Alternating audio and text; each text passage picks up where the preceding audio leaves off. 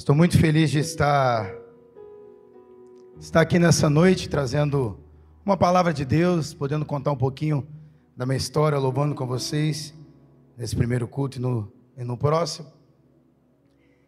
E eu gostaria que você abrisse a sua Bíblia e deixasse aberta em 1 Reis, capítulo 17. Eu tenho uma palavra de Deus para a sua vida nessa noite. 1 Reis, capítulo 17. Que você deixasse essa Bíblia aberta, que ao longo da ministração eu vou falar um pouquinho sobre isso, amém? Eu me chamo Cadu Ferraz, eu tenho 42 anos de idade. Nasci numa cidade chamada Franca, interior de São Paulo. Quem nasce em Franca faz sapato. Franca é conhecido como a capital do calçado masculino. Então lá você tem duas opções: ou você faz sapato, ou você faz alguma coisa que vai no sapato. E não diferente disso, eu tive uma fábrica de sapato com meus pais na minha adolescência. Mas o que soprava mais forte ao meu coração não era fabricar sapato, era música. Eu tentei jogar bola durante os meus 11 até os meus 14 anos. Aproveitei as perninhas tortas e fiz alguns testes, passei. Na época era para eu ir morar em Recife, para jogar no Clube Esporte Recife. Mas aquela época era diferente futebol de hoje. Hoje os clubes levam a família toda, banca tudo, é muito dinheiro. Naquela época, um, um adulto, uma pessoa com maior idade, tinha que abandonar os seus afazeres e morar com o filho, e arriscar, era uma incógnita, diferente dos tempos de hoje. Nasquelas concentrações no futebol, me deram um instrumento chamado cavaquinho, instrumento pequenininho, e aquele de linguidim, de linguidim, de linguidim, atraiu muito meu coração, eu comecei a tocar, e da bola eu migrei diretamente para a música. Na década de 90, em 1997 para 98, eu montei um grupo de samba, gravamos o nosso primeiro CD, fomos lançados pela gravadora Sony Music, e eu tive que mudar e me emancipar. Minha família me emancipou, ainda antes dos 18 anos. Fui morar em São Paulo, capital, porque as gravadoras eram lá, as grandes rádios, os empresários, escritório. Tudo começou a funcionar em 1999, quando uma música nossa aconteceu em algumas regiões do Brasil. Começaram-se os shows, começaram-se as apresentações e alguns programas de TV. E até que um dia eu fui fazer uma viagem lá para Porto Alegre para divulgar o nosso, o nosso trabalho, a nossa música de trabalho. Quando eu retornei na, no apartamento lá no Ipiranga, estava escrito assim: Fomos embora, desistimos do sonho. Eu tinha ido para São Paulo com mais 13 homens. E ainda antes de receber a palavra do Senhor sobre a minha vida, eu aprendi a minha primeira lição. E eu gostaria de compa compartilhar isso nessa noite contigo. Se você quer ser um vitorioso, se você quer romper, se você quer chegar, se você quer alcançar algo na tua vida, você tem que vencer o abandono.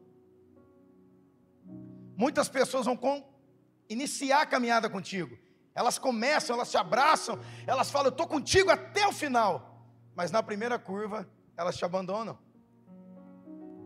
No primeiro problema, muitos te abandonam. Ali 13 homens me abandonaram e eu continuei. Nós tínhamos um contrato, eu cumpri esse contrato. Naquela época, o grupo de samba que funcionava no mercado na década de 90 eram grupos e não cantores solo. E a gravadora não quis continuar comigo e me demitiu. Quebramos o contrato, eu fiquei sozinho. Alguns meses depois dessa quebra de contrato, eu recebi um telefonema e me convidaram para assumir os vocais de um grupo que era sucesso no Brasil, chamado Grupo Desejos. Na década de 90, tinham dois irmãos gêmeos, nascidos lá em Santos, interior de São Paulo, ali interior não, Baixada Santista, perdão. Um conhecido como Vavado, cara metade, e o outro irmão gêmeo dele, conhecido como Márcio, do Grupo Desejos. Ambos tiveram alguma proposta melhor, abandonaram seus parceiros, foram seguir carreira solo. Cada metade na época ficou sem um vocalista e o Grupo Desejos também. Eu fiz um teste, me convidaram, me conheciam, passei nesse teste e assumi os vocais.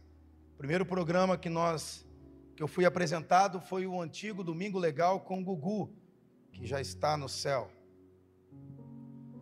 Dali foram muitos programas de televisão, todos que você possa imaginar, nós pisamos. Menos na época o programa do Faustão. As músicas começaram a estourar, sucesso, dinheiro, fama. Minhas músicas começaram a ser gravadas. E no determinado momento, depois de um tempo que eu estava nesse grupo, eu fui convidado para uma gravadora para ser lançado como cantor sertanejo, porque as minhas canções que eu escrevia começaram a chamar a atenção de grupos, de bandas, de cantores, de duplas que exerciam no segmento sertanejo. E eu saí desse grupo por alguns outros motivos, continuei trilhando a minha caminhada musical e deu muito certo. Um grupo de empresários e investidores resolveram me lançar como cantor sertanejo e nós começamos a viajar o Brasil e alguns países. Éramos em 48 pessoas viajando num ônibus próprio, numa carreta. Meu primeiro show de lançamento, Cadu Ferraz no sertanejo, foi em Barretos. E o negócio começou a funcionar. Começou a dar muito certo. Eu tinha apenas 24 anos de idade e fazia shows de 70, 80 mil reais. A minha média de agenda era uma média de 15, 18.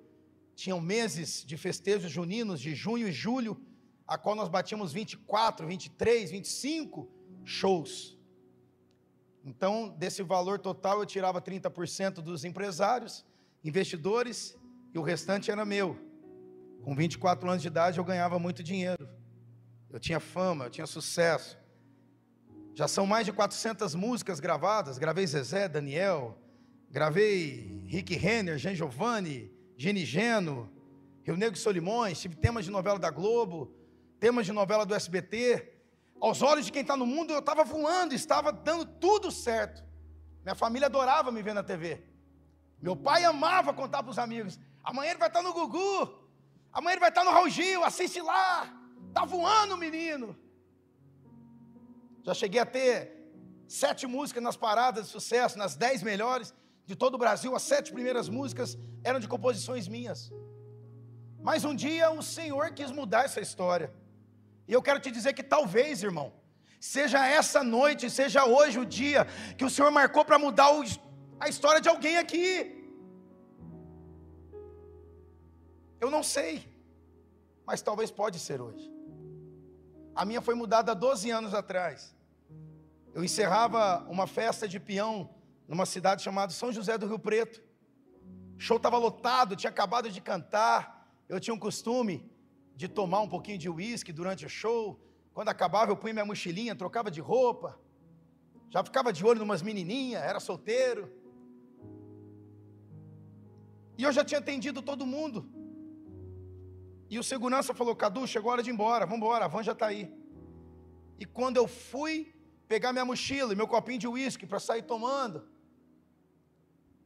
uma senhora entrou dentro do meu camarim. Primeiro ela bateu na porta e perguntou se podia entrar. O segurança falou: Você tem algum parente aqui nessa cidade? Eu falei: Não, não conheço ninguém, mas deixa entrar. Eu achei que fosse alguma moça mais jovem, mas era uma senhora. Era por volta de umas três e meia. Não tinha lógica que aquela senhora está ali naquele momento, mas ela estava. Ela entrou e ela foi a primeira vez que eu vi alguém que não andava, parecia que marchava. Ela ia se aproximando de mim e ela, ela andava assim, ela não, ela não andava, ela marchava. Quando ela chegou perto de mim, ela começou a falar uma língua estranha.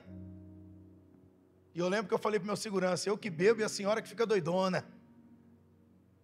Ela pôs a mão no meu ombro e disse: Para tudo que você está fazendo, senão eu, teu Deus, vou te parar. Muitas vezes nós não gostamos quando algo na nossa vida para. Muitas vezes nós ficamos muito bravos, inquietos, aflitos. Por que que parou? Mas deixa eu te dizer algo debaixo da unção que o Senhor derramou sobre a minha vida. O arqueiro, quando tira a flecha da aljava e coloca no arco, a flecha antes de ir para frente, ela vai para. Deus quer falar com alguém aqui. Eu estou sentindo Deus. Talvez você entrou aqui, está tudo dando errado, está tudo paralisado, a tua vida está um marasmo, você não sai do lugar, mas Deus está falando assim: ei, eu estou te preparando, porque quando eu te lançar, você vai além das expectativas, você vai além do que os seus olhos conseguem ver. E foi assim comigo. Eu neguei o meu chamado durante um ano. É claro que eu olhei para aquela senhora, dei muita risada, e depois eu esqueci. Mas durante 12 meses o Senhor começou a me espremer. O Senhor começou a me moer como se fosse uma moenda, um moedor de carne. Eu fui perdendo a vontade de cantar. Cheguei a ficar três dias sem tomar banho. Cheguei a fazer três shows sem tomar banho, seguidos. Não fazia minha barba. Perdi toda a minha vaidade. Os meus shows eram de duas horas e quarenta, três horas de show. Fui vaiado no Mato Grosso do Sul porque cantei 45 minutos e perdi a vontade de cantar. Um dia eu cheguei em casa, eu fiz show na quarta, quinta, sexta. Eu morava em São Paulo, no condomínio chamado Alphaville. E na entrada de Alphaville tem um posto do lado do shopping Guatemi, aonde era nosso ponto de encontro. Nem existia o shopping naquela época. O ônibus parava ali, quem tinha carro pegava carona, tal, e eu pegava e ia para o meu condomínio. E na caminhada no meu condomínio tinham várias igrejas, e aquela noite o Senhor usou mais uma pessoa para mudar minha vida. Um casal em cima de uma bicicleta. Ele de terno e gravata. A esposa dele sentada no cano de lado, com vestido até na canela. Em um braço uma Bíblia, no outro segurando um guarda-chuva, porque chovia. Uma garoinha de São Paulo. Eu com carro última geração, acabado de comprar uma máquina, uma nave, mal tinha usado. Peguei meu carro e fui vindo. O que me chama a atenção é que eu havia ganho dinheiro quarta, quinta, sexta, sábado. Shows com 15 mil pessoas, 20 mil pessoas, 30 mil pessoas. Mas eu entrei dentro do meu carro e chorei, porque tinha um vazio dentro de mim. Tinha algo que não me completava, que não, a matemática não fechava. E quando eu passei do lado daquela bicicleta, posso lembrar como hoje, eles estavam sorrindo e cantando numa bicicleta, chovendo, toda molhada, e eu dentro de um carro, um conforto absurdo, e chorando. Eu era muito teimoso nessa época, eu falei, eu vou lá perguntar. E eu corri, entrei numa, numa rua lá até na contramão, voltei. Aí eu fui chegando bem devagar perto deles para não assustá-los. Hum. Quando eu cheguei perto e abaixei os quatro vidros do carro, eles estavam cantando uma canção. Eu não precisei nem perguntar, porque a canção respondeu todas as minhas dúvidas. Eu vou cantar um pedacinho dela. Eles cantavam assim, ó. Ele é tudo para mim.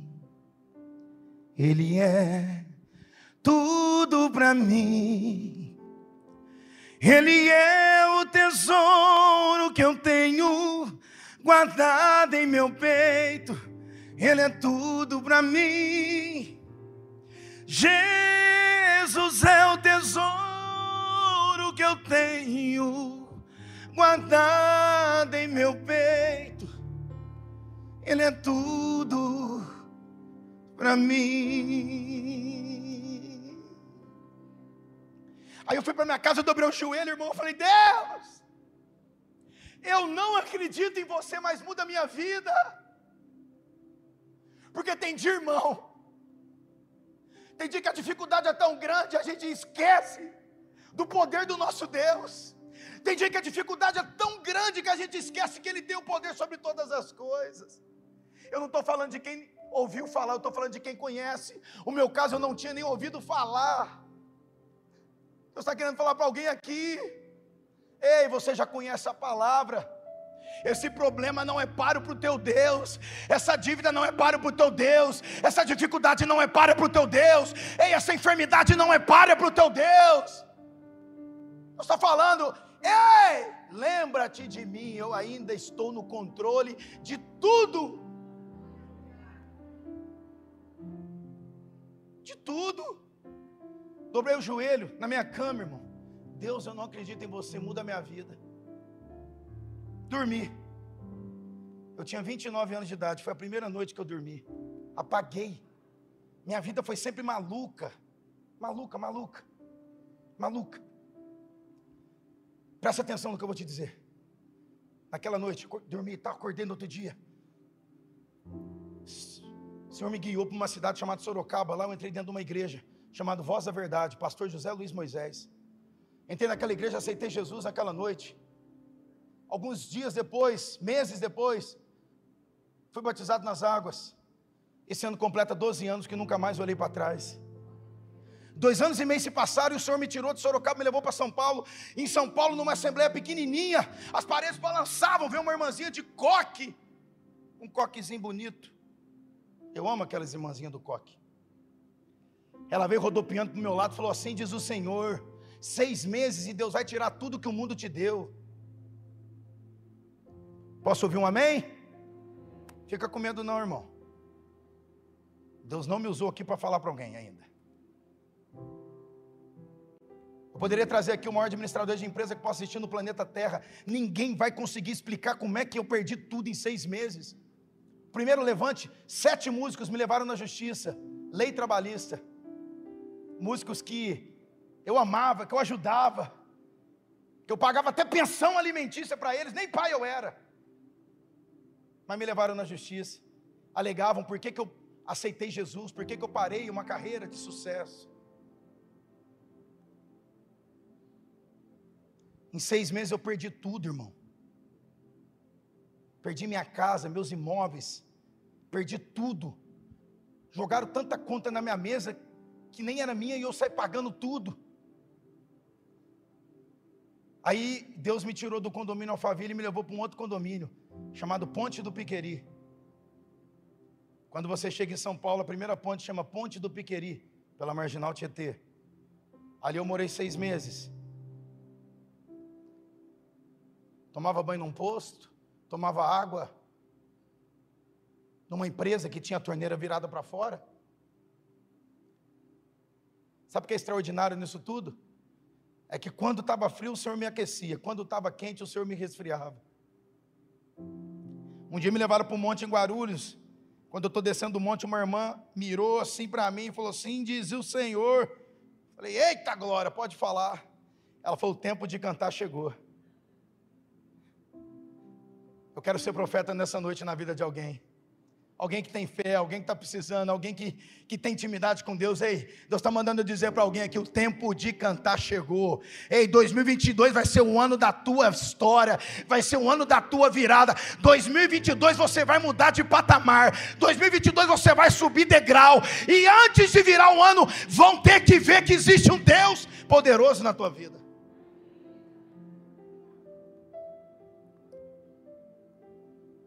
Depois de cinco anos que eu estava na igreja, eu conheci um maestro chamado Melk. E hoje tem um amigo meu que está aqui, que é produtor, maestro, ele trabalha lá na MK, está ali no fundo, Eliezer, arranjador de primeira, sabe tudo e mais um pouco. Ele estava nesse dia que eu conheci o Melk. Um tempo que a gente dividia pão, um tempo que a gente dividia farelo um tempo que a gente não entendia o mover de Deus. Esses últimos sete anos, o Senhor mudou minha história. E eu quero deixar esse versículo para você meditar na tua vida, que está em 1 Reis 17, versículo 13, que diz: E Elias lhe disse: Não temas fazer conforme a tua palavra, porém fazer primeiro dele, primeiro para mim um bolo pequeno. Diz bolo pequeno. Diz mais uma vez: bolo pequeno. Eu quero dizer para você que a bênção tem formato, a bênção tem medida, a bênção tem modelo. Só tem um modelo E se você não estiver nesse modelo, o milagre não vai acontecer na tua vida. Não adianta ficar procurando mensagens na internet de prosperidade, isso aí é só balela, irmão. O que vai mudar a tua vida é posicionamento, obediência. A Bíblia está dizendo aqui em 1 Reis 17: eles obedeceram conforme a palavra. A Bíblia diz que tinha um punhado de farinha, um pouco de azeite. Pensa comigo, por que, que não fez um bolo só e tirou o pequeno? Come, profeta, o que sobrar a gente come. Não, ela fez um bolo para ela pequeno, deu para ele, e depois ela comeu ela e o filho com o restante do bolo. Porque o formato era: faz um bolo pequeno para mim primeiro. E ela obedeceu. Muitas vezes nós queremos adaptar o nosso formato a Deus, e não é assim. Muitas vezes nós queremos que Deus se adapte ao nosso formato, mas quem tem que se adaptar ao formato de Deus somos nós. Quer ver outro espelho? Segunda Reis capítulo 4, versículo 1. A história não é mais do profeta Elias, agora é o profeta Eliseu. A história é a mesma. Agora a mulher só tem um pouquinho de azeite. Só que o formato agora não é pequeno, o formato é muito. A Bíblia vai dizer que o profeta fala: sai e pegue não poucas vasilhas. Não poucas significa, pegue o máximo que você consegue. Existe um formato, existe um modelo. Ou você se adapta ao modelo da bênção, a bênção não acontece na tua vida. O que o Senhor queria me mostrar, Cadu, para você viver o extraordinário, você vai ter que se adaptar ao meu modelo. Hoje é a noite de você voltar para o modelo. Hoje é a noite de você firmar os teus passos no modelo. A Bíblia diz que aquela mulher comeu em primeira reis durante muitos anos. Já em segunda reis a Bíblia diz que ela pagou a dívida e viveu durante muitos anos. Erga suas mãos, eu vou profetizar e já vou terminar. Eu profetizo, irmãos, que esse modelo do milagre, esse modelo da bênção, seja derramado na tua vida nessa noite. Você não vai voltar para a tua casa sem viver esse modelo. O modelo está lacrado, cravado no teu DNA. E 2022, esse modelo vai surgir efeito, vai ter bênção, vai ter vitória e também vai ter milagre. Amém? Glória a Deus.